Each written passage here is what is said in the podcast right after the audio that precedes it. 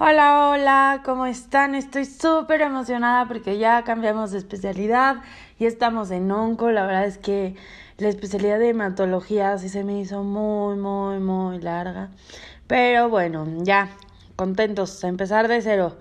El día de hoy vamos a repasar juntos lo que es el cáncer de mama. Vamos a hablar de las perlas, de los puntos clave y básicos para, bueno, que nos tenemos que aprender para así acordarnos en el ENARM. Y bueno, la localización más frecuente del cáncer de mama es el cuadrante superior externo. De epidemiología, lo importante es saber que es la primera causa de muerte en mujeres. La edad, una media es a partir de los 51 años. El factor de riesgo más importante son los hereditarios, el portador del gen BCRA1 y 2, también la nuliparidad, consumo de hormonales orales, tener patología de la mama benigna, menarca temprana. Eh, histología. De la histología se divide en dos, tanto en invasivos y en no invasivos. El invasivo es el carcinoma ductal infiltrante y es el tipo más común. Dentro de los no invasivos está el carcinoma intraductal in situ, que es un tumor palpable con una necrosis central, el carcinoma lobulillar in situ, que es bilateral y multicéntrico, y el lobulillar que también es no invasivo y es de menor de un centímetro. El cuadro clínico, para el cuadro clínico, pues es eh, una masa palpable que normalmente no duele.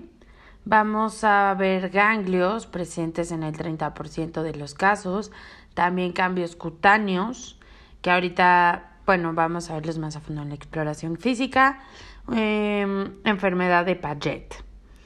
Y en la exploración física, entonces, ¿qué tenemos que ver? Pues el contorno mamario, si hay alteración en el pezón, si hay piel de naranja o nódulos de contorno irregulares, bordes imprecisos, eh, consistencia leñosa, movilidad disminuida, signos inflamatorios y adenopatías. Para el diagnóstico, Primero tenemos que realizar una mastografía. Segundo, un ultrasonido. Después, en caso de que haya datos de malignidad, una BAF, que ahorita vamos a verlo en el tamizaje cuando a partir de cuándo se tiene que hacer la BAF. Y este, por último, confirmar por histopatología. Entonces, aquí entra la clasificación de BIRATS. Y BIRATS nos dice que 0 es insuficiente, 1 es normal, 2 son hallazgos benignos, 3 son hallazgos probablemente benignos, pero se tiene que realizar en 6 meses otro estudio. El 4 es sospechoso y a partir del 4 tienes que hacer una BAF. El 5 es maligno y el 6 es diagnóstico ya definitivo de malignidad.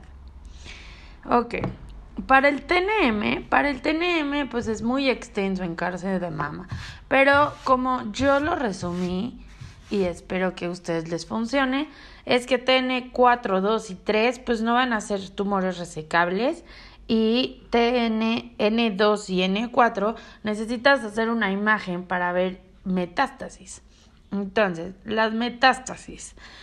¿Cuál es el primer lugar de metástasis en cáncer de mama? Es hueso, después pulmón, después hígado y por último cerebro.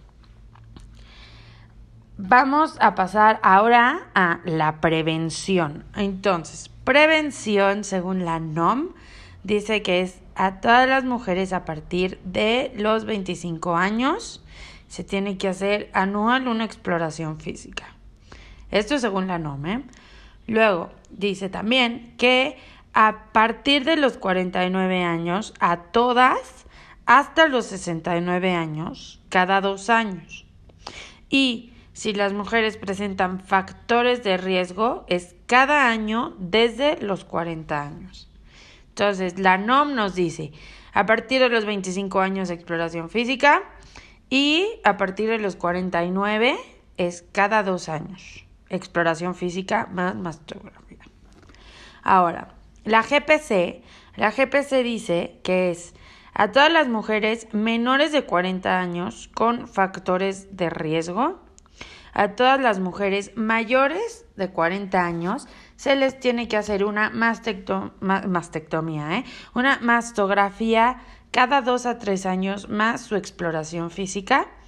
Y a las mujeres mayores a 75 años, solo únicamente es exploración física.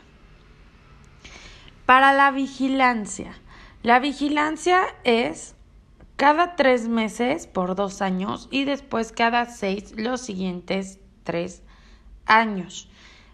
Ahora, el tratamiento.